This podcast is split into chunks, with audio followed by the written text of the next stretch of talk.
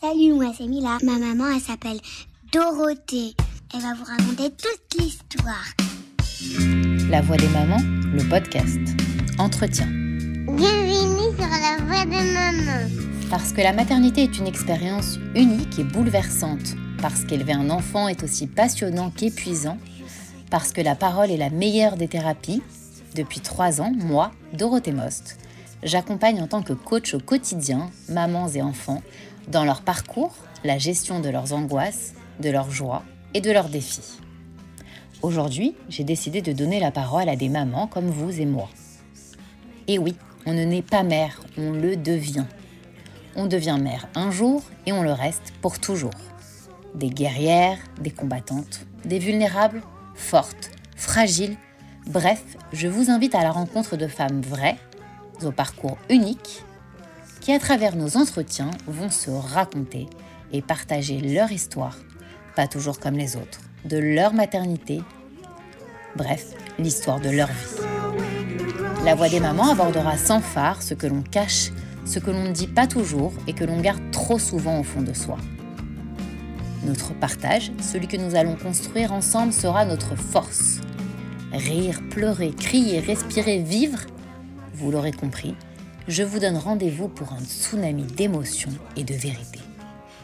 Ce podcast est disponible sur l'ensemble des plateformes pour être écouté, réécouté et partagé à tout moment. Alors bonne écoute.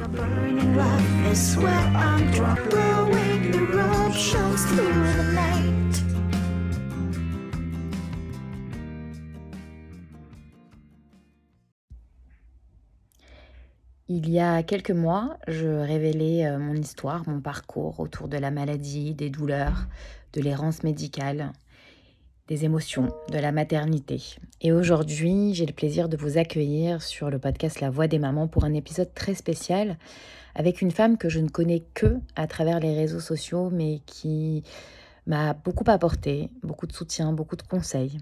Parce que une maladie forcément ne suffit pas, parce que les doutes sont en permanence forcément euh, pas toujours bien acceptés, et puis surtout parce que euh, on ne le montre pas, on ne le dit pas, mais souvent, souvent, lorsqu'on est maman, il nous arrive des complications qu'on n'a pas le droit d'assumer, qu'on n'a pas le droit de montrer, qu'on n'a pas le droit forcément de transmettre des complications psychologiques, des faiblesses, des fragilités, des doutes et des complications comme là on va en parler qui me touchent, qui me ressemblent et dont je fais malheureusement aussi euh, voilà le, cas euh, je souffre aussi de maladies chroniques, on va en parler, de douleurs extrêmes, d'incompréhension médicale et, euh, c'est vrai que c'est nous et notre chance.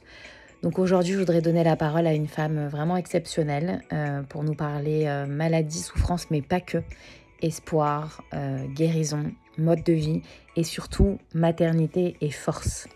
Alors bonne écoute et on se retrouve tout de suite pour le podcast avec Mona. Et donc aujourd'hui, j'ai la chance de recevoir sur le podcast La Voix des Mamans, euh, donc cette fameuse Mona dont je vous parlais, euh, qui est tout d'abord maman, qui est autrice et qui euh, a créé et s'occupe de l'association française des céphalées, euh, voilà, lien par lequel je l'ai connue et je la côtoie, comme je l'ai dit, de par les réseaux, mais que j'aimerais vraiment beaucoup connaître, qui est une femme, je pense, à connaître et qui va aujourd'hui euh, se confier, voilà, comme je disais, sur les douleurs, la maladie et surtout la maternité, avec beaucoup, je pense, d'honnêteté, d'émotion. Donc, du coup, bienvenue Mona, comment vas-tu?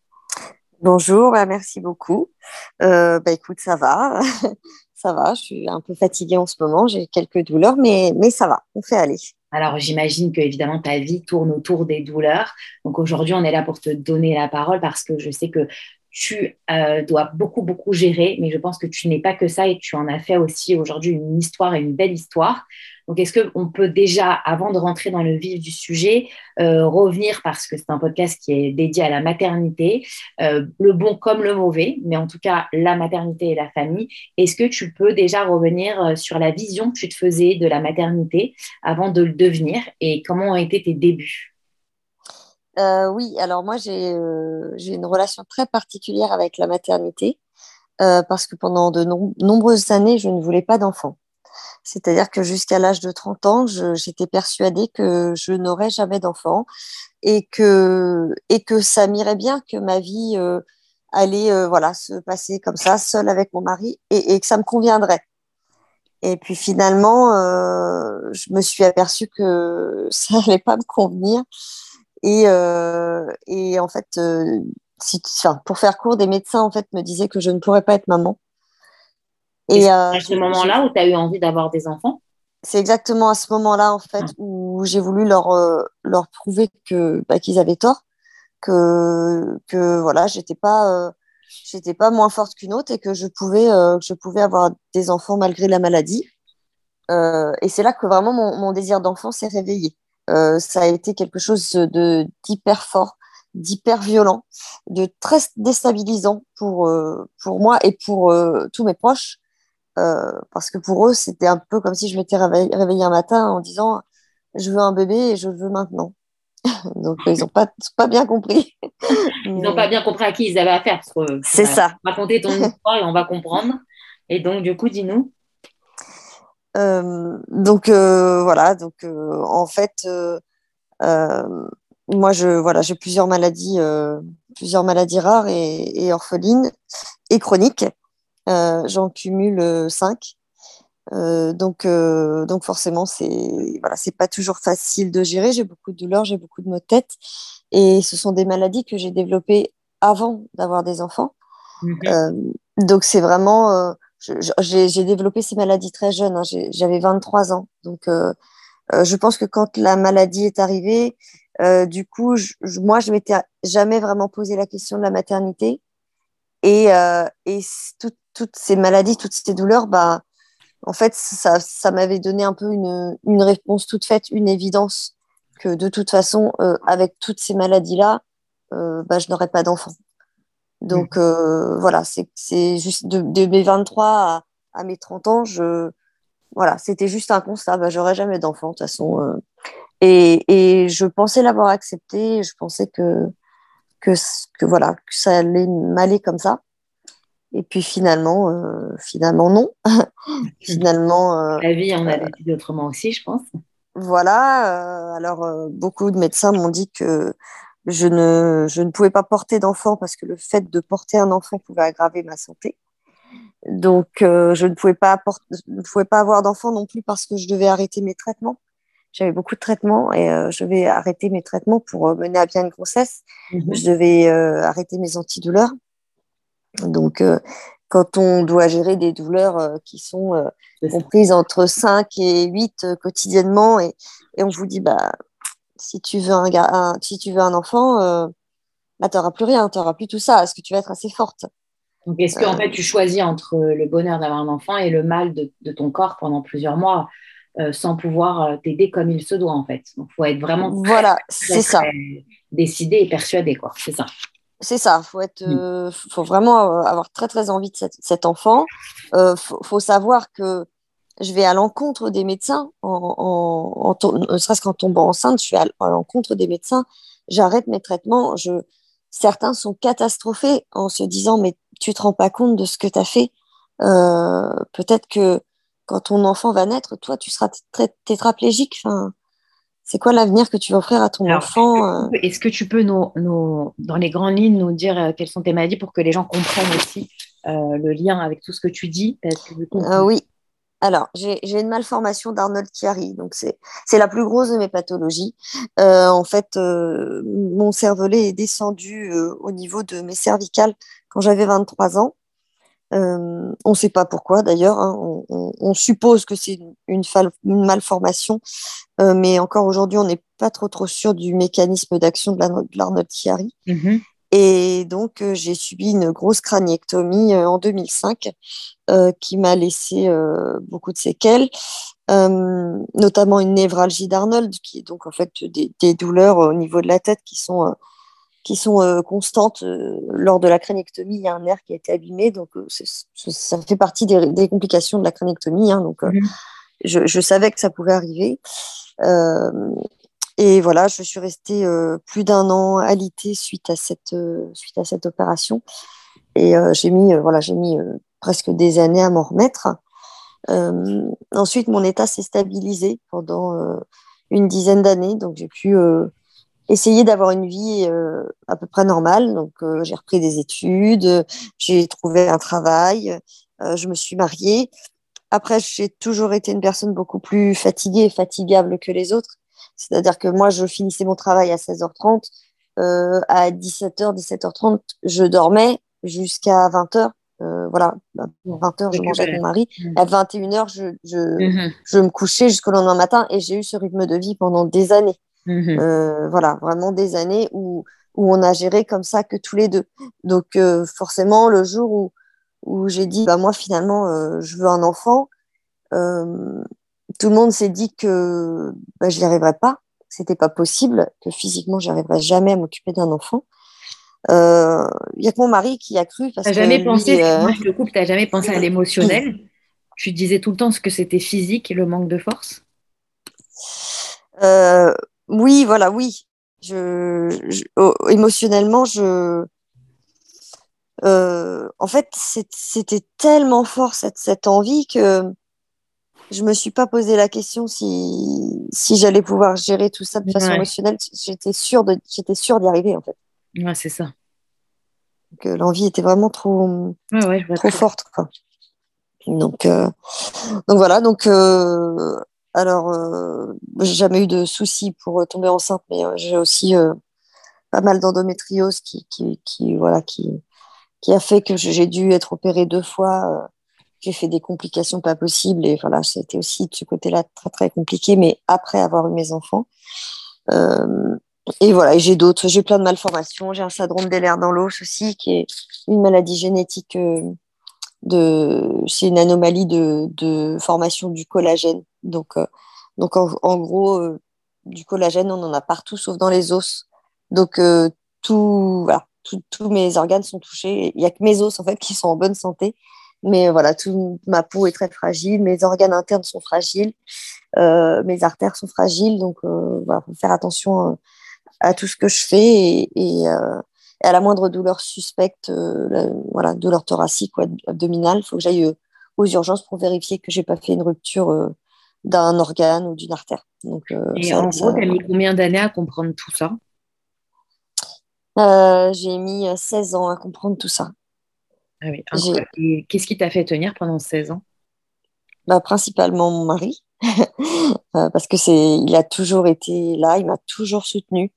Euh, avec lui, il n'y a jamais rien d'insurmontable. Donc euh, euh, voilà, j'ai de la chance d'avoir quelqu'un d'extrêmement positif à mes côtés et, et, et c'est lui qui m'a toujours soutenu et tiré vers le haut. Et mmh. voilà, c'est vraiment grâce à lui. Et, et, du coup, euh, alors j'imagine que déjà avec des enfants c'est compliqué, mais c'est vrai que à la toute base avec ton mari, comme tu dis, il a été sûrement la force, l'ancrage et il l'est encore. Et heureusement que tu étais avec ce genre d'homme parce que du coup un autre plus fragile peut-être qu'il aurait succombé à toute la pression.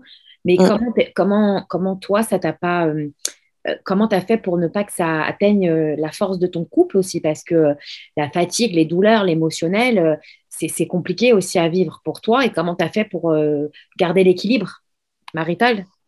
Euh, Oui, alors ça, c'est vrai que c'est pas facile tous les jours. Hein. Clairement, on, on, voilà, j'ai tellement de difficultés, de douleurs. Euh, mais je pense que le plus gros, c'est lui qui le fait, c'est pas moi. Hein. C'est lui qui fait, qui fait ce travail extraordinaire d'équilibre. C'est lui. Euh, c'est lui qui, qui prend soin de moi, qui, euh, qui, qui, est là, qui est toujours là, dans, dans, les mauvais moments comme dans les bons moments. Donc après, on, on, sait aussi quel est le prix de, des bons moments, donc on profite à fond quand, quand je suis bien et, et, et voilà, on, on, peut profiter d'un moment en famille. Bah, du coup, ouais. on va en profiter plus que d'autres personnes. Et je ouais, pense que ça. ces bons moments, en fait, compensent euh, les, bah, tous les mauvais moments à côté où je suis au lit et où je souffre et, et où je peux rien faire. Je vois très bien. Et c'est un peu comme une revanche sur la vie quand vous êtes ensemble. En fait, vous, vous, vous bouffez la vie, quoi. Vous mangez. C'est ça, exactement. Et, et, du coup, euh, comment ça se passe quand tu deviens maman, euh, pour revenir un petit peu sur les débuts de la maternité, Oui. tu as déjà évidemment, euh, j'imagine, des douleurs, des doutes, des incertitudes, déjà des mots sur de- certaines maladies, parce que ça en fait beaucoup, mais du coup, au quotidien, ça veut dire que quand c'est pas une, c'est l'autre. Et voilà, pour Oui. passer par là aussi, je comprends complètement que c'est très dur à gérer parce que on a l'impression de jamais être tranquille, on a l'impression que le corps ne nous laisse jamais tranquille. Il faut jongler et profiter de- du peu d'instants quand on n'est pas épuisé. Donc, c'est Oui. vrai que c'est compliqué. Comment tu as vécu euh, bah, la fatigue, les débuts de la maternité et toutes les questions qui vont avec quoi Si tu peux nous résumer et donner des, des conseils euh, avant qu'on explique. Al- Alors, en fait, euh, à partir du moment où j'ai pris la décision de, voilà, de, d'avoir un enfant, euh, j'ai été, j'ai été extrêmement déterminée, ça c'est une chose, mais j'ai vécu ça de façon très sereine. C'est-à-dire que pour moi, ça ne pouvait que bien se passer. Et, et je savais, en fait, je savais que j'allais faire mentir tous ces médecins qui me disaient que, que, voilà, que le fait de porter un enfant allait aggraver mon chiari. Euh, pour moi, c'était, c'était pas possible que ça se passe mal. Ça ne pouvait que bien se passer. Donc, euh, donc pour mon premier enfant, donc j'ai arrêté euh, tous mes traitements euh, seuls contre l'avis des médecins, donc aussi bien les antalgiques que les traitements de fond. Et, euh, et voilà, une fois que j'ai été sevrée de tous ces médicaments, donc ça a été extrêmement dur parce que j'ai vécu une période où voilà, j'avais beaucoup de douleurs et il fallait pas que je lâche. Euh, heureusement, je suis tombée enceinte très vite. Et, et je pense que Oui, c'est ça aussi qui a fait que tu as tenu. ça que voilà que j'ai tenu parce que. Si j'étais si j'étais pas euh, tombée enceinte tout de suite, si ça avait pris euh, des mois et des mois, je sais pas si j'aurais tenu euh, comme je l'ai fait. Tu aurais eu le temps de douter. Là, tu n'as pas eu le Oui, temps d'aller voilà, directement dans exactement. chemin de vie, en fait. Voilà, c'est ça. Donc, du coup, euh, euh, alors, pour ma première grossesse, j'ai été alitée à partir de huit semaines de grossesse. Voilà, donc j'étais au lit toute la journée, bah, sans antidouleur, en essayant de gérer, voilà, avec euh, ce que je pouvais, donc de l'hypnose, euh, euh, de la méditation. Enfin, voilà, j'essayais. euh, j'ai passé beaucoup de moments euh, où j'étais très seule parce que mon mari travaillait beaucoup à cette période. Euh, mais pour autant, euh, en fait, euh, voilà, j'avais l'im- j'avais l'impression un peu de, euh, moi, de mettre ma vie en stand-by, d'être euh, d'être euh, bah, juste un utérus, en fait, mais qu'il fallait, mais qu'il fallait absolument euh, en prendre soin, aller au Hmm. bout et tenir, tenir, tenir. ouais. Tu avais un objectif, Euh, en fait. Tout à fait, oui. Donc, euh, euh, alors, très, très bizarrement, les deux derniers mois de ma grossesse se sont extrêmement bien passés. Donc, on, on sait que ça arrive souvent dans les maladies neurologiques. Euh, je me suis jamais sentie aussi bien que voilà de- les deux derniers mois de grossesse et pour mes deux grossesses d'ailleurs.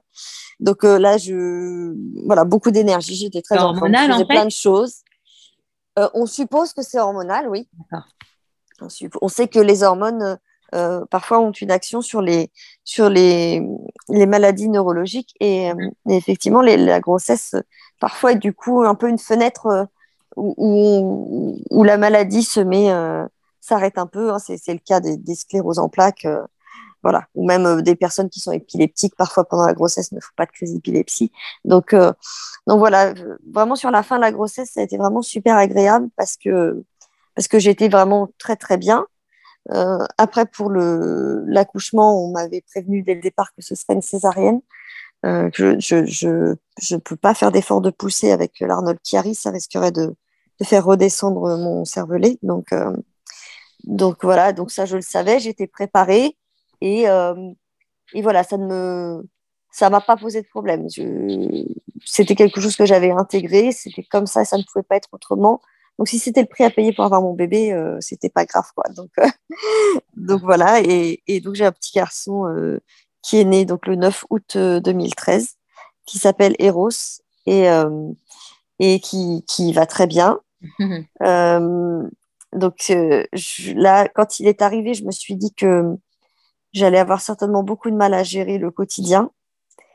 Et, euh, et en fait, le fait d'être maman, ça nous donne une force insoupçonnée qui, euh, qui finalement prend le dessus à chaque fois que bah, qu'on est super fatigué, mais, mais qu'il faut se lever quand même. C'est-à-dire que voilà. toi, tu n'as pas fait le cheminement inverse de te dire je suis plus fatiguée parce que je dors moins, donc j'ai plus de douleur. Toi, c'est le contraire, c'est l'amour de la maternité et, et le, bien-être de, que, cet enfant, auquel cet enfant t'a renvoyé, qui a dépassé les douleurs. Oui, totalement, oui. Et ça a duré longtemps comme ça Ou il y a eu quand même un revers de médaille? Est-ce qu'il y a eu des périodes plus dures que Alors, oui, il y a eu un revers de médaille six mois après la naissance, mhm. où j'ai fait euh, une, espèce de, rechute, on va dire. Enfin, c'est pas vraiment une rechute, mais bon, j'ai eu. Euh, j'ai fait une crise de, de, névralgie qui a duré quatre mois. Donc, j'ai eu mal à la tête pendant quatre mois, jour et nuit, non-stop. Euh, et, euh, bon, on, savait que c'était ça, on savait que c'était dû à ça. Donc, euh, donc voilà, j'ai pris, j'ai pris des traitements très très forts à, cette période. et, juste une question, parce que pour le vivre en partie, bon, comme tu le sais, mais pour les gens qui ne le savent pas, moi j'ai aussi une névralgie d'Arnold, voilà, 99%, avec des douleurs de la face. C'est-à-dire que moi déjà, quand j'ai des crises qui, qui durent 4 ou 5 jours d'affilée, c'est juste l'enfer sur Terre. Donc, comment tu fais dans ces cas-là, quand tu as des grandes mm. et fortes douleurs, pour être femme, mère et malade aussi? Bah, J'ai pas le choix. j'ai pas le choix. Donc, euh, euh, je fais ce que je peux, euh, comme je peux. Alors, c'est sûr que bah, c'est loin d'être parfait. Hein. Il y a plein de choses que je voudrais faire que je peux pas faire. Donc, c'est extrêmement frustrant pour moi. après, j'ai la chance d'avoir voilà, un mari et une famille qui vont venir m'aider. J'ai beaucoup, j'ai beaucoup de soutien de la part de mes parents. J'ai deux de mes sœurs aussi qui viennent très très régulièrement. Et quand je, quand je suis en crise, on est capable de, de gérer la semaine. Euh, voilà, avec euh, une personne qui vient euh, aujourd'hui, une autre qui va venir demain, voilà, pour récupérer les enfants à l'école, faire les devoirs, etc. Tu as ta famille près, de, près de toi? Alors, ils sont pas, en plus, ils sont pas à côté, hein, ils habitent à 80 km de chez moi, mais ils font, ils font la route, ils viennent, ils viennent pour m'aider. Magnifique. Et, et après, donc, bon, alors, tu vas nous raconter la suite, mais en gros, quand tu es maman et que tu dois expliquer à tes enfants qu'il y a quelque chose chez toi qui, qui n'est pas de la norme, on va dire, ou qui, qui, est différent des autres, comment tu expliques ça à tes enfants? Quels conseils tu pourrais demander aux mamans pour expliquer euh, pas forcément une maladie grave, mais voilà, une maladie, euh, une maladie euh, chronique, douloureuse, et puis handicapante très souvent? Alors, je pense que déjà, les enfants comprennent déjà beaucoup de choses. Voilà, juste en nous observant, ils, comprennent déjà beaucoup de choses. Donc, moi, mes enfants, je, je leur ai toujours expliqué les choses sans leur mentir, mais sans dramatiser non plus. C'est-à-dire que voilà, je leur explique les choses, mais en me mettant euh, à leur portée, euh, sans, euh, sans les inquiéter outre mesure. après, il faut dire aussi que mes enfants, bah, ils n'ont connu qu'une maman malade. Donc, pour eux, c'est la norme. Oui, mais quand tu vois d'autres mamans ou qui te comparent, est-ce que tu as déjà eu des réflexions sur le fait que tu n'es peut-être pas normale, entre guillemets Oui, oui, j'ai déjà eu des réflexions. Mais euh, je pense que mes enfants, ils me voient un peu, euh, un peu comme une super héroïne en fait, qui, qui, arrive à. Magnifique. Tu vois, enfin, ils me mettent. Euh, c'est vrai qu'ils peuvent avoir des remarques de, de, voilà, de leurs copains. Bah, pourquoi ta maman, elle vient pas à la randonnée de l'école? Bah, Les enfants vont très bien savoir le, répondre en disant oui, mais ma maman, elle a Arnold, comme ils disent. Donc, ma maman, elle a Arnold, donc elle est plus fatiguée, elle peut pas. Mais, euh, mais c'est pas grave parce que quand elle sera reposée, bah, je ferai plein de choses avec elle. Ils, savent que voilà, on, va s'aménager des moments ensemble, des moments de qualité, mhm. ou des moments où vraiment moi je vais me sentir bien, ou, voilà, on va faire des, des choses euh, tous les trois, tous les quatre quand mon mari est là, mais, mais tous les trois, et, et, on essaye de faire des choses euh, un peu qui sortent de, enfin, qui sortent de l'ordinaire. C'est-à-dire que avec mes enfants, bon, moi je, je, fais beaucoup de, j'ai beaucoup de projets artistiques. Donc, euh, donc mes enfants, voilà, on va faire, euh, on va faire de la musique ensemble, on va, euh, on va chanter, on va se faire des, mini-films un peu scénarisés, mmh. des choses un peu qui sortent de l'ordinaire. Ou, ou alors je vais leur faire faire des peintures, mais avec des techniques de peinture que qu'ils apprendront certainement jamais et qui sont à leur portée. Donc voilà, des, choses, chaque moment, en fait, on fait de chaque moment un moment exceptionnel. Et, et, c'est comme ça qu'on tient, en fait, euh, euh, avec tout, ce qu'il y a de négatif autour, c'est que chaque, euh, moment, bon, déjà, tout est programmé, on est obligé de tout anticiper. Moi, je peux pas, peux pas dire, bah tiens, ce soir, les enfants, on va au cinéma. C'est pas possible. Je, je, si je suis pas suffisamment reposée avant, justement, le cinéma, comment ça va être. c'est ça, on programme tout. Oui. En fait, on, on programme tout. Et, et c'est-à-dire que si on va aller au cinéma, moi, la veille, je vais me reposer toute la journée.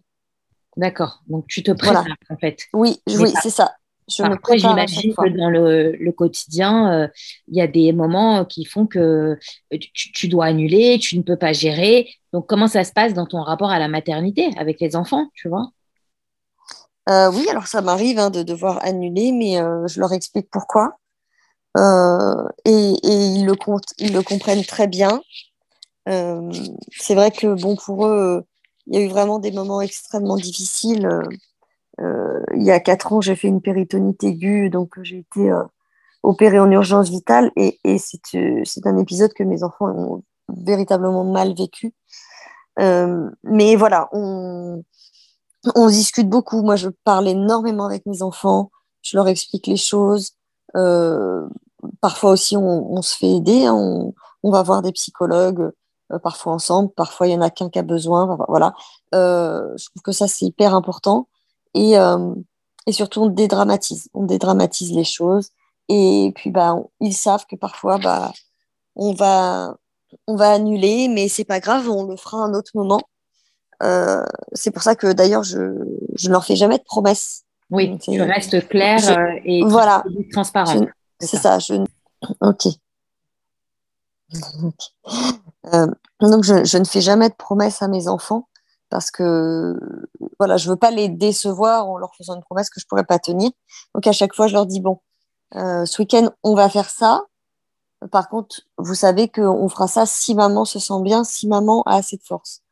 Donc, euh, souvent, euh, dans les heures qui précèdent l'activité, ils viennent me voir et me, ils me disent Comment tu te sens, maman euh, Tu te sens bien? Est-ce que tu as assez de force des fois, c'est la plupart du temps, c'est oui parce que je me suis préparée. Parfois, c'est non, je suis, fatiguée. Et, voilà, et ils me disent, bah, c'est pas grave, maman, repose-toi, on le fera un autre moment. Euh, voilà, c'est quelque part, c'est des enfants qui, euh, bah, qui, qui, grandissent euh, plus vite que les autres, qui, mm. sont, qui sont plus matures que les autres. Alors justement, ça leur a apporté quoi de bon et quoi de on va dire, euh, voilà, comme fragilité, en toute honnêteté avec l'objectif, le, recul que tu as de maman et, de, de, maladie chronique Alors, euh, je pense que mes enfants sont plus anxieux que les autres enfants. Surtout mon, petit, euh, j'ai un fils, Roméo, qui a 6 ans, qui est extrêmement anxieux. Et, et, voilà, malheureusement, c'est des enfants qui, qui ont très tôt ont eu la, la notion qu'ils pouvaient perdre leur maman. Et je pense que c'est horrible pour un enfant de, de se rendre compte que bah, sa maman, euh, euh, ouais, elle est malade et aujourd'hui elle est là, peut-être que demain elle sera plus là. Et, et ça, c'est vraiment quelque, chose, quelque chose qu'ils ont entendu, qu'ils ont perçu ou ressenti? Parce que toi, tu, dis, tu, tu leur as jamais transmis cette idée-là, en fait. Non, mais en fait, quand, euh, quand euh, j'ai fait la péritonite, euh, déjà, c'était un, un, dimanche soir, les, les pompiers sont venus me chercher à la maison, les enfants étaient couchés, mais je pense qu'ils ont entendu beaucoup de choses déjà. Et le lendemain matin, ils devaient logiquement aller à l'école. Et en fait, le lendemain matin, bah, papa était catastrophé. Euh, il les a emmenés en Normandie chez mes parents pour les garder. Donc, ils se sont aperçus que quelque chose de grave se passait. Ils ont certainement entendu que j'étais euh, en train de me faire opérer en urgence. Et c'est là, en fait, qu'ils se sont, qui se sont aperçus euh, que c'était grave.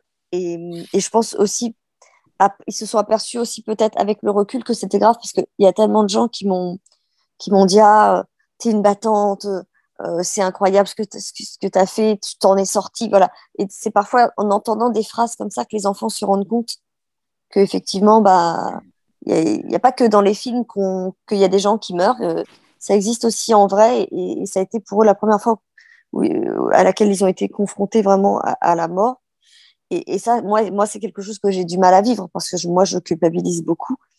De me dire que bah, mes enfants, voilà, ils sont pas comme les autres enfants. Euh, ils, voilà, ils sont obligés de grandir plus vite que les autres. Ils ont peut-être moins d'insouciance, moins d'innocence que les autres. parce que je suis malade. Donc, c'est pas, c'est pas évident euh, Et à que, gérer. comment, comment tu les accompagnes là-dedans, du coup? Parce que j'imagine à quel point émotionnellement ça doit être dur, physiquement aussi, forcément ça va avec. Mais comment Oui. tu gères ça euh, au quotidien? Ou comment tu ne le gères pas, évidemment, mais comment Alors, on- moi, je suis très, très à l'écoute de mes enfants. On discute, euh, on discute euh, tout, toujours. Enfin, on prend vraiment des temps de discussion. C'est-à-dire que le coucher, par exemple, c'est, c'est un moment privilégié où on va discuter vraiment. euh, Je vais discuter avec un, puis avec l'autre. C'est un espace où l'enfant va pouvoir exprimer tout ce qu'il veut. Il sera pas jugé, il sera pas, voilà. Et, et c'est dans ces moments-là qu'on arrive un petit peu à, à les rassurer et, et à leur faire comprendre. Voilà, ils, ils savent, hein, ils savent en gros ce que maman elle a. hein. Ils, ils savent que voilà que c'est, ça s'appelle Arnold Chiari. Ils savent que c'est un problème de cervelet. Euh, ils, savent. Euh, après, euh, euh, moi je dédramatise beaucoup parce que je, je leur dis bon, faut que tu saches que un Arnold Chiari, on n'en meurt pas. On souffre, mais euh, généralement on n'en meurt pas. C'est vraiment, c'est vraiment extrêmement rare. Donc, euh, faut pas que tu t'inquiètes pour ça. Par contre, c'est vrai que c'est difficile pour eux de me voir souffrir parce que les enfants le voient et, et, et puis les miens, ils, enfin, je je peux pas leur cacher euh, ma souffrance, même si je, j'essayais de le faire. euh, C'est ça, bah, eux, physiquement, eux, ils le voient. voient. Voilà. Ouais. Autant, autant euh, je peux faire illusion avec quelqu'un que je connais pas. Je peux passer euh, deux, trois heures avec la personne sans que la personne s'aperçoive de rien. Mhm. Autant, bon, bah, mes enfants, voilà, me connaissent par cœur et ils savent. Et, et c'est vrai que moi, je culpabilise énormément. Des fois, j'ai j'ai des moments vraiment qui sont difficiles où bah, j'ai des douleurs à 6 ou 7 euh, et, et, et, euh, je me dis, bon, bah, les garçons, euh, vous allez regarder la télé et moi, je suis au lit. Bon, ça, c'est des moments où je vis très, très mal parce que je me dis, bah, t'es vraiment une mauvaise mère. Ah, T'as même pas la force d'aller t'occuper de tes gamins. donc, Donc ça mais reste encore ancré, ça, dans ta tête? oui, ça, ça reste, ça reste ancré. Après, il y a des gens qui vont me dire, tu te rends pas compte que ce que tu fais à côté, euh, c'est plus qu'une mère normale. En fait, je compense, je compense comme je peux, je compense énormément.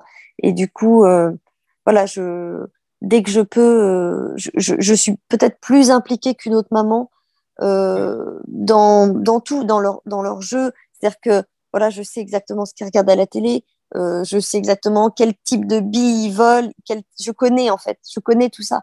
Et des fois, mon mari me dit, mais comment, comment tu connais ça? Comment... Parce que je m'intéresse énormément à ce qu'ils font en fait. Parce que je pense en fait que en fait, tu es tellement. Déjà, tu dois être intuitif, c'est évident, mais tu es tellement euh, à l'écoute de leurs ressentis que du coup, tu es encore plus euh, au fait que quelqu'un qui tournerait à plein régime à 1000% dans la vie de tous les jours. Et au C'est final, ça. comme tu as, entre guillemets, l'obligation de te poser, de te reposer, euh, justement, tiens, on va y venir, euh, ça, ça te laisse le temps aussi de, réfléchir à ta situation, à ta vie, à tes Ouais, projets et à la manière dont tu peux gérer tes enfants aussi, je pense. ouais. Et, et ce qui est fou, enfin, justement, quel- en, en une phrase, comment tu pourrais décrire le lien que tu as avec tes enfants à cause ou grâce à ces maladies chroniques? Euh, déjà, mes enfants sont extrêmement protecteurs envers moi. C'est, c'est assez euh, déroutant parfois. C'est-à-dire que euh, si une personne, euh, va, me dire, euh, va mal me parler, c'est eux qui vont réagir en premier. Mm. C'est eux qui vont réagir en premier, en fait. Ils, euh, sont tout le temps sur la défensive, euh, pardon, dès qu'on m'approche. Voilà, ça c'est. Et, après, je pense que j'ai vraiment avec eux un lien privilégié euh, parce qu'on est tellement à l'écoute les uns des autres que voilà, c'est pas un lien que c'est pas un lien normal, je dirais, du- d'une famille euh, normale. D'accord, oui, je vois très bien. Et comment ça se passe, euh, justement, on en parlait en off, comment ça se passe euh, quand, pour nous toutes les mamans en général, comment tu pourrais exprimer qu'on soit malade ou pas? On a souvent émis ce- cette idée quand on a échangé, et moi, la première, je te disais, j'écoute pas mon corps, euh, il, faut écouter les signaux, euh, le, corps est un messager, que ce soit dans le bon ou dans le mauvais sens. Comment ça se passe pour qu'au bout d'un moment, déjà, on s'écoute soi-même? et qu'on puisse essayer surtout d'écouter son intuition et arrêter de faire confiance euh, aux médecins du coin et euh, surtout voilà ne pas aller dans cette espèce d'errance médicale dont malheureusement on est beaucoup victime de plus en plus et on en a beaucoup parlé, toi et moi, en off aussi. Oui. Et c'est vrai que tu en as été victime, j'en suis encore victime en ce moment et c'est un combat de chaque instant. Et Oui. j'ai vraiment, vraiment envie d'aider ces mamans. Euh, moi, la première, depuis des mois et des mois, je me bats à aller voir des, des- des dizaines de médecins qui vous disent tout et son contraire. C'est-à-dire comment écouter son corps, tu vois, comment reconnaître le, le psychisme, enfin le, tout ce qui est psychique et tout ce qui est émotionnel et tout ce qui est vraiment physiologique? Qu'est-ce que tu pourrais donner comme conseil à toutes les mamans? Alors, je pense que euh, déjà, pour mon cas, en tout cas, il y a une, question d'expérience. C'est sûr que les deux ou trois premières années, quand mon Chiari s'est déclaré, euh, je n'écoutais pas mon corps comme je le fais aujourd'hui. Je le connaissais pas aussi bien. En fait, j'ai appris à connaître mon corps. J'ai appris à l'écouter, mais c'est pas quelque chose qui est inné. Surtout dans la société dans laquelle on vit, où on est tous, voilà, on est tous euh, à 100 à l'heure à faire plein de trucs. On a tendance à pas s'écouter. C'est difficile de se poser et de se dire bon, stop. Là, mon corps, il essaye de me dire quelque chose et je comprends pas. Je comprends pas ce qu'il veut me dire. Euh, c'est un vrai trava- travail à faire sur soi. Voilà, écouter. Des fois, il y a des tout petits signes euh, euh, qui peuvent passer inaperçus et qui pourtant sont super importants si Mm. on sait les écouter. Complètement. Donc, Et- donc, je pense que voilà, il faut vraiment se poser. Il y a vraiment ce- cette idée de dire stop, je m'arrête et j'écoute.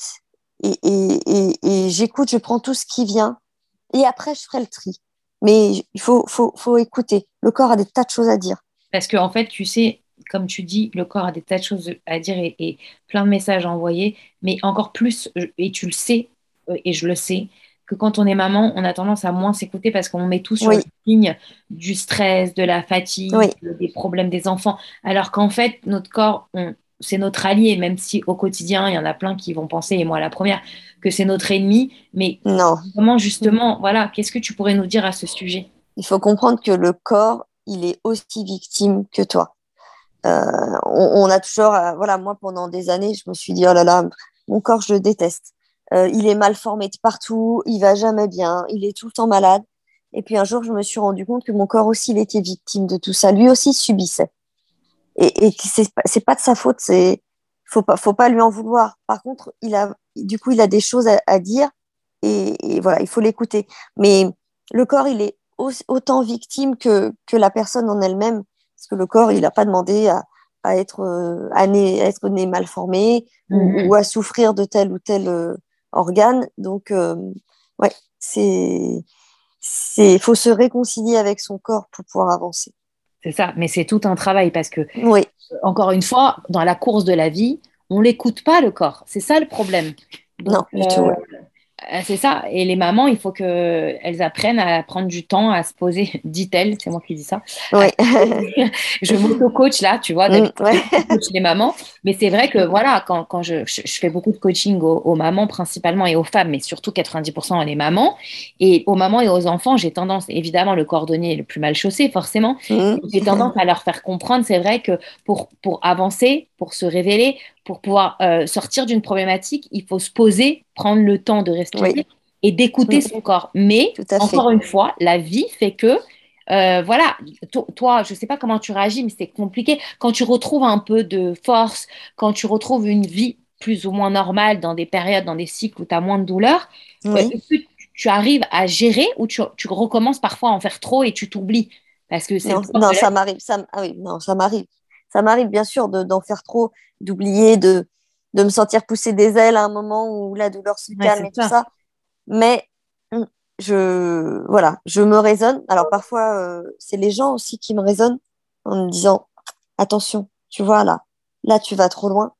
Euh, si tu continues, tu, tu sais que tu vas passer 3-4 jours au lit. Et, et c'est vrai, ils ont raison.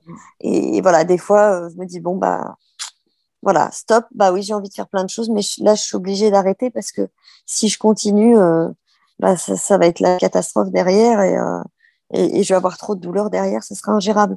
D'accord. Donc, Tu as euh, appris à connaître ton corps en fait. T'es- ouais. D'accord. Mm. Et par rapport à tout ce dont on a parlé, par rapport aux, aux enfants, comment ça se passe au quotidien pour parce que tu me dis on peut rien prévoir, mais pour Oui. l'organisation, tu me dis que tu es aidée, etc. Oui. Co- comment, euh, en quelques phrases, si on récapitule tout ce qu'on vient de se dire, quel conseil tu pourrais donner à maman et maladie en fait euh, Voilà, deux M, mais deux, fois plus, c'est vrai, d'amour, deux fois plus d'emmerde aussi, deux fois plus de, de, c'est vrai, d'organisation, parce qu'on ne peut pas tout contrôler. Et quand on, c'est vrai, et encore une fois, je, je, me retrouve beaucoup en toi, même si ça n'a aucun rapport, mais c'est compliqué de ne pas pouvoir contrôler son corps parce qu'il y a des jours où tu as envie de faire, mais tu ne peux faire, tu ne peux pas faire. il y a des jours où tu peux faire, mais tu n'as pas forcément envie aussi. Donc, comment tu pourrais, quel conseil tu pourrais euh, nous donner quoi, à toutes les mamans qui sont comme toi, fragiles et dans des maladies chroniques? Euh, Alors, je pense déjà, euh, il faut, faut accepter ces moments où on ne peut pas. Parce qu'on n'a pas le choix. Et si on passe notre temps à, à, à, combattre en fait le, le, le fait que bah, là, on n'est pas bien, c'est pas ça qui va nous aider. On est obligé d'accepter, accepter que bah, aujourd'hui, aujourd'hui, ça va pas bien bah tant pis, aujourd'hui je ferai pas ce que j'ai prévu. Et c'est pas un drame, c'est pas grave, je le ferai plus tard. Voilà. Si, si on se dit oh là là, j'ai pas fait ça, oh, oh, mais comment je vais faire? On va se mettre un, un stress supplémentaire qui va pas nous aider. Mm. Donc, et une, euh, bah, tant pis. et une culpabilité. Et bah mm. voilà, bah tant pis, on n'a pas pu faire ça aujourd'hui, on a annulé un rendez-vous, on n'a pas pu. Tant pis, bah, c'est pas grave, c'est pas dramatique. Faut relativiser. C'est, on, on, le fera quand on pourra. Euh, c'est pas, voilà, c'est, faut relativiser. Il n'y a rien de dramatique à pas pouvoir faire euh, une activité qu'on avait prévue euh, tel ou tel jour. C'est la vie qui est comme ça. C'est et, et, c'est le meilleur moyen d'écouter son corps euh, que, que, de dire bon bah là j'ai envie de faire ça mais je peux pas parce que ça. parce que je sais que, que ça va. Faut, faut se dire que après, si on a des jours où on est très très malade, ce sera bénéfique ni pour nous ni pour nos proches. Parce que euh, moi, par exemple, quand euh, euh, je suis vraiment en, en, en, grosse crise, pardon, je suis comme dans une bulle. Et, et cette bulle, elle, elle, me sépare de mes enfants.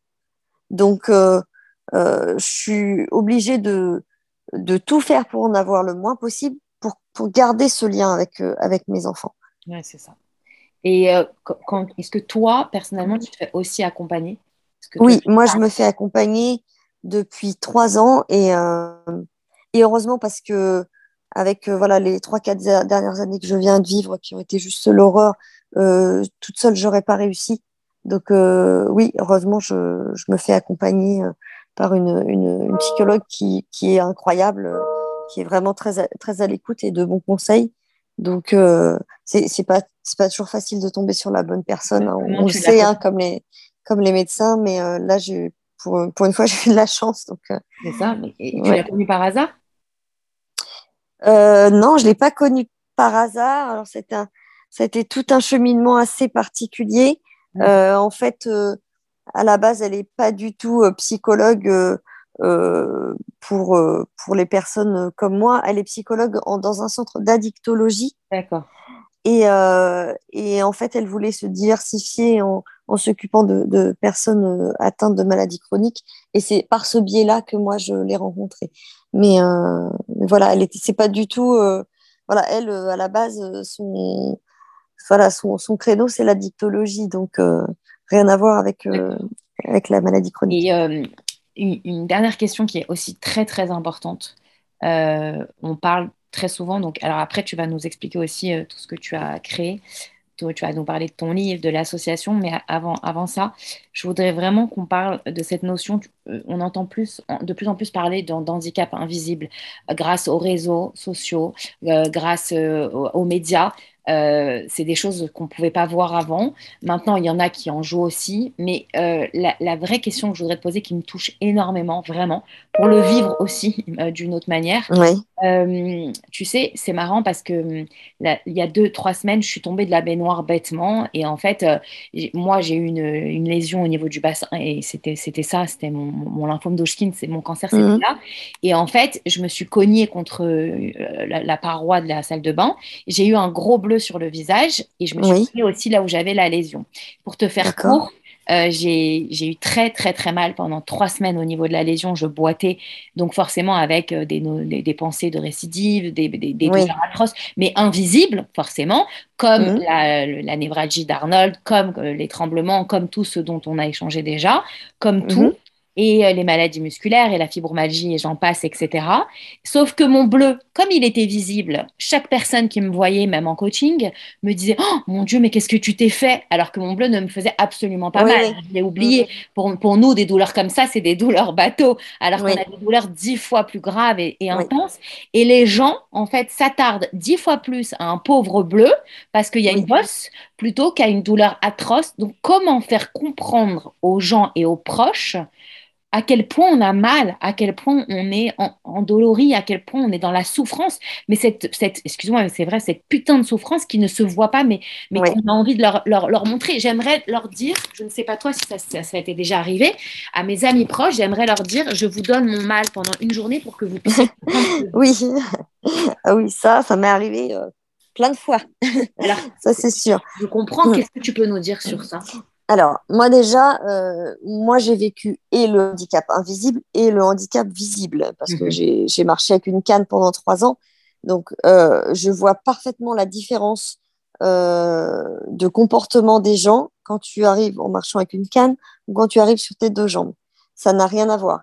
C'est-à-dire que euh, quand le handicap est visible, les gens vont pas se poser de questions. Euh, voilà, ils vont. Oh la pauvre. voilà, ils vont te plaindre. Euh, ça va susciter de la pitié, etc. Quand tu as un handicap invisible, ça va tout de suite susciter de la méfiance. Les gens, ils vont se méfier, ils vont pas te croire, ils vont te demander de te justifier.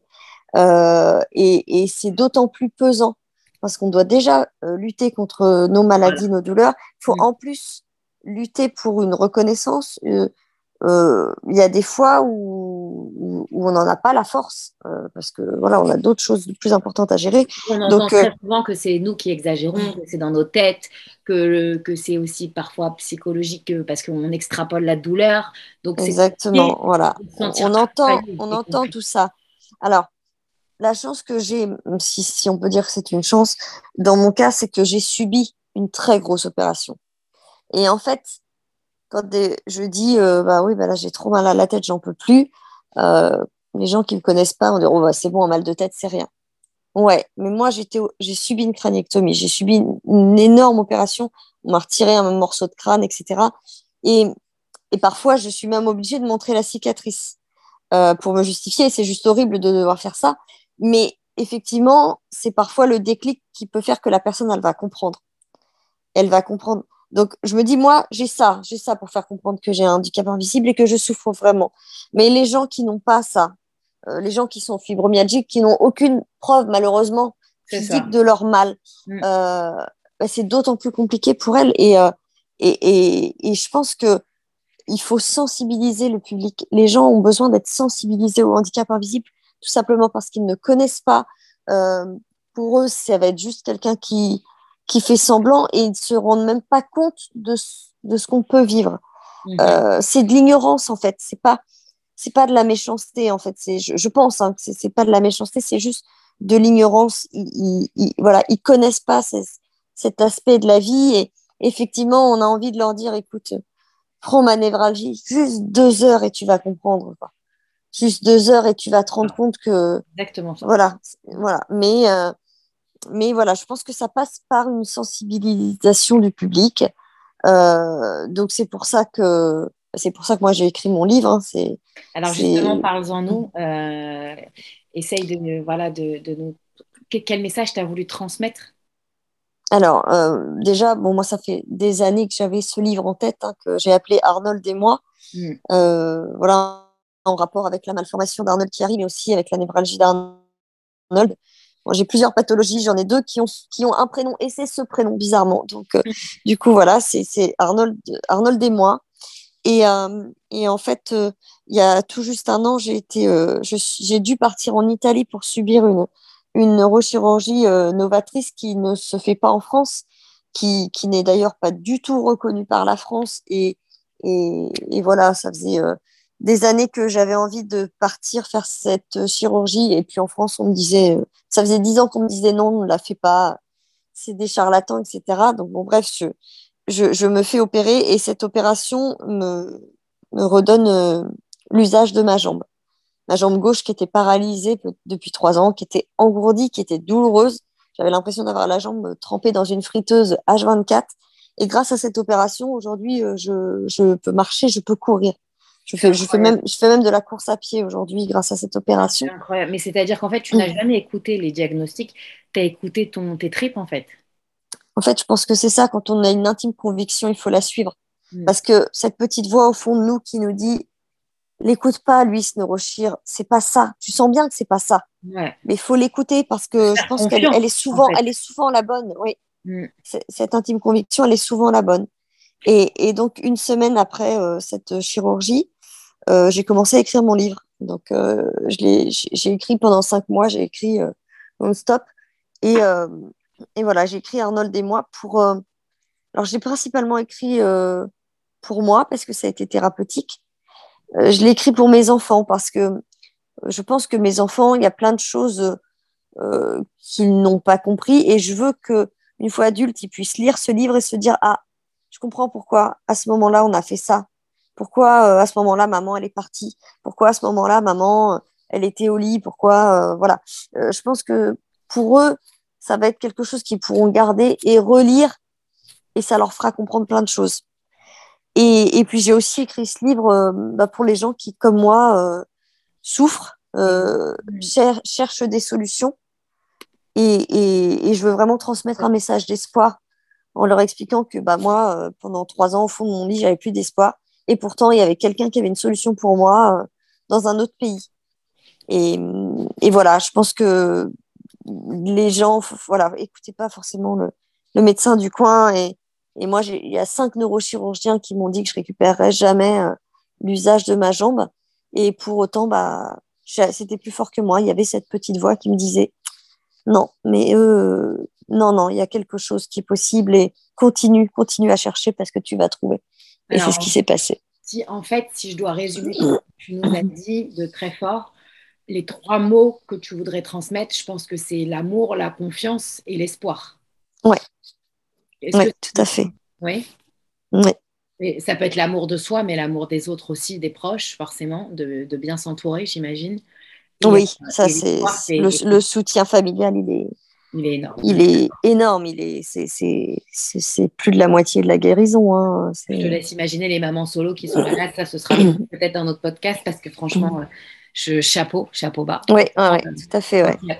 comme tu dis, quand il y a des jours où on n'arrive pas à se lever ou à récupérer les enfants ou à s'en occuper, euh, on est obligé d'être accompagné. Quoi. Et franchement, euh, chapeau, parce qu'il y en a qui vont te dire bah, on n'a pas le choix, on se lève, mais non, en fait, parfois le mm. corps il te dit non. Donc euh, voilà, parfois c'est pas possible. Est-ce qu'on euh, peut se procurer le livre? Mm. Alors le livre, pour le moment, je, je suis à la recherche d'un éditeur pour ce livre.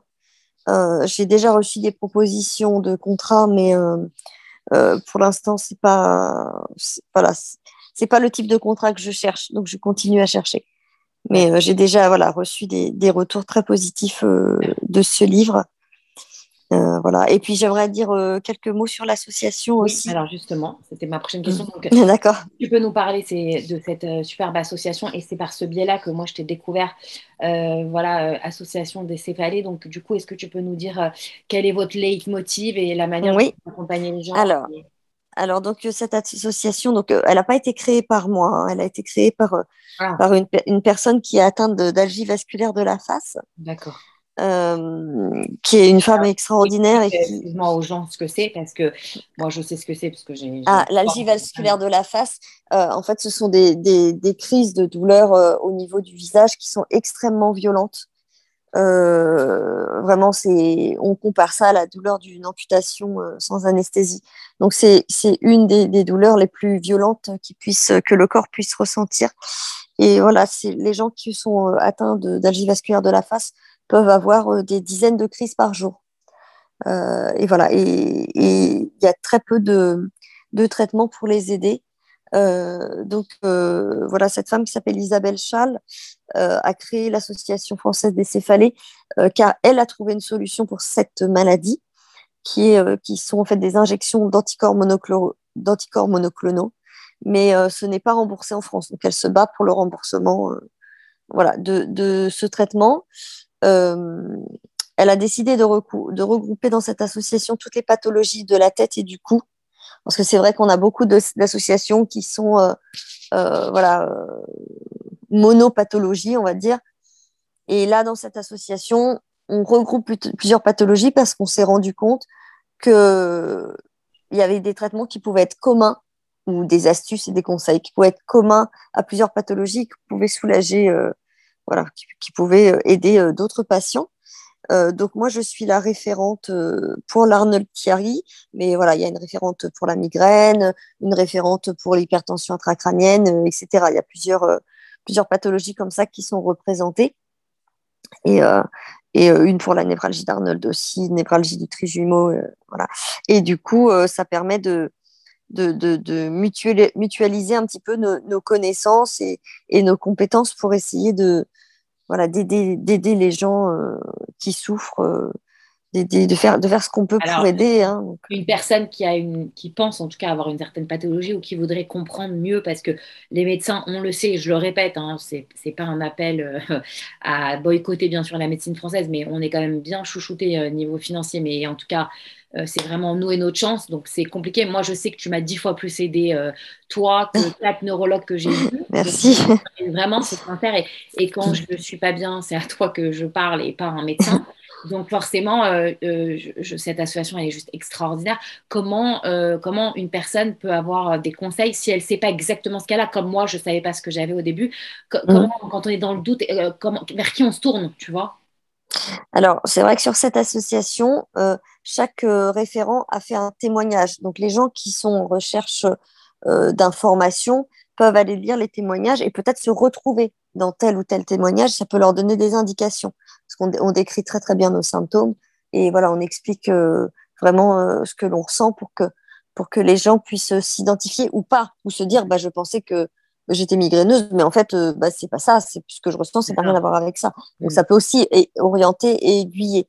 Après, euh, en ce qui concerne les médecins, euh, bah, clairement, on, on, on, arrive à un stade où il faut en voir plusieurs. On peut pas s'arrêter à, à, un médecin, à un neurologue. Malheureusement, je pense que la plupart sont sur, surchargés et beaucoup n'ont plus le temps de se former. Et puis, il y en a beaucoup aussi qui n'ont pas envie, en fait simplement, se former euh, aux, avancées. Et, euh, et puis voilà, euh, ils ont la, médication facile et, oui.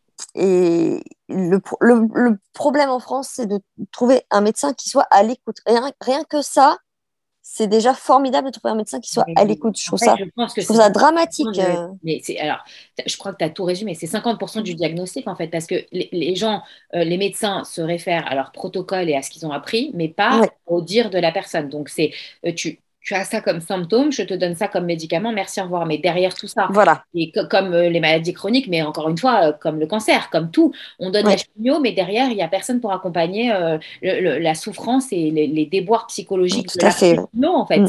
Et moi, c'est sur ça que je veux me battre parce que je trouve ça horrible de dire on rentre avec un médicament, mais on rentre pas avec une compréhension, avec de l'espoir. On rentre avec un truc qui va nous faire taire la douleur, mais on va pas guérir le fond, on va pas guérir. exactement. Oui, oui. Euh, c'est pour ça que des associations comme ça, il en faut vraiment. Et est-ce que vous faites des groupes de parole Vous allez faire des choses comme ça? Alors l'association, elle est, elle est assez jeune, hein. elle date du 1er janvier 2022, donc c'est vraiment, voilà, c'est vraiment très jeune. Mais effectivement, on, on, a plein de projets. Euh, là, déjà, on a contacté euh, tous les centres antidouleurs et tous les neurologues de France pour faire connaître l'association. On distribue des flyers dans les salles d'attente des centres antidouleurs. Euh, dans les salles d'attente des neurologues, euh, voilà, etc., pour, euh, pour déjà se faire connaître. Et, effectivement, on, enfin, les référents sont très à l'écoute. On essaye vraiment de, prendre le temps, même si parfois c'est pas facile à gérer avec nos propres pathologies. On, on, laisse jamais un message sans réponse et voilà, on essaye de d'aiguiller vers bah, vers des médecins qui nous ont pu nous aider et euh, voilà, nous, on a un peu suivi les plâtres sur plein de choses. Mm. Donc, du coup, on essaye de, de, faire gagner du temps, en fait. Faire gagner du temps euh, aux personnes qui, qui arrivent avec, euh, avec des diagnostics. aussi. Et en fait, tu les fais se sentir moins seul, tout simplement, j'ai envie de te dire. Oui, oui, oui. Alors voilà, c'est vrai qu'il y a beaucoup de gens qui pensent qu'ils sont les seuls à avoir. à souffrir comme ça, bah non, on est des milliers en fait. On est des milliers, on est plein. Et, et c'est vrai qu'on est, on est invisible, personne parle de nous, personne. Mais, mais vous n'êtes pas tout seul. Euh, on, est des milliers à vivre la même chose. complètement. Euh, ok, bah écoute, je vais finir par euh, une dernière question parce que tu as tout résumé, mais on va retourner sur le cœur du, sujet. C'est vrai, c'est la maternité. C'est une question que je pose à tout le monde après, à la fin de chaque podcast. c'est quoi pour toi être une bonne maman? Alors, pour moi, être une bonne maman, c'est être le plus possible à l'écoute de mes enfants, à l'écoute de leurs besoins, voilà, à l'écoute ça, peut être euh, juste euh, quelques minutes par jour, mais je pense que ce moment d'écoute, il est euh, primordial si on veut savoir ce que nos enfants ont dans la tête, ce qu'ils ressentent, leurs peurs. Il faut forcément qu'ils puissent les exprimer. Et voilà, pour moi, être une bonne maman, c'est leur laisser la parole. D'accord. Ok. Bah, merci sur ces mots de la fin. Voilà, et merci pour toute ton honnêteté et voilà, ta franchise. Je t'en prie, ça a été avec plaisir une empathie, vraiment, parce que c'est ce qui te, c'est ce qui te représente le mieux. Voilà. Euh, est-ce que tu as quelque chose d'autre à rajouter? Euh, Non, enfin, le message que j'aime souvent transmettre, c'est vraiment de, de se faire confiance et que si vous avez euh, l'intime conviction que votre diagnostic est pas bon ou que, que voilà, il y a peut-être quelqu'un qui a une solution, je pense qu'il faut, il faut vous écouter. Cette petite voix intérieure, elle n'est pas là par hasard. Et euh, il faut se faire confiance. Il faut se faire confiance. Moi, ma petite voix intérieure, elle m'a quand même permis de récupérer l'usage de mes jambes. Et euh, c'est énorme. Donc, euh, je pense qu'il est important de la laisser. Et puis, et puis le problème, c'est que si on n'écoute pas cette petite voix, un jour, elle va se mettre à hurler. Mm. Et, et là, peut-être que ce sera trop tard et peut-être que voilà, il y aura d'autres euh, séquelles, d'autres euh, symptômes, d'autres dégâts. Donc, il euh, vaut mieux l'écouter maintenant. Et il ne faut pas se décourager si, parce que forcément, hein, il y a des médecins qui vont dire que c'est n'importe quoi. Bah, voilà, c'est si le médecin ne vous suit pas, ne vous écoute pas, c'est que c'est pas le bon médecin pour vous, c'est tout. On est complètement d'accord. Euh, écoute, merci pour tout, vraiment. Euh, prends soin bah, de toi. Et euh, j'espère avoir de tes nouvelles très vite et que dès que ton livre sort officiellement, tu nous feras partager l'info. Voilà. Pas de souci, ça sera avec plaisir. Voilà, prends soin de toi, je t'embrasse très fort et je t'envoie des bonnes ondes surtout. Oui, pareil. merci.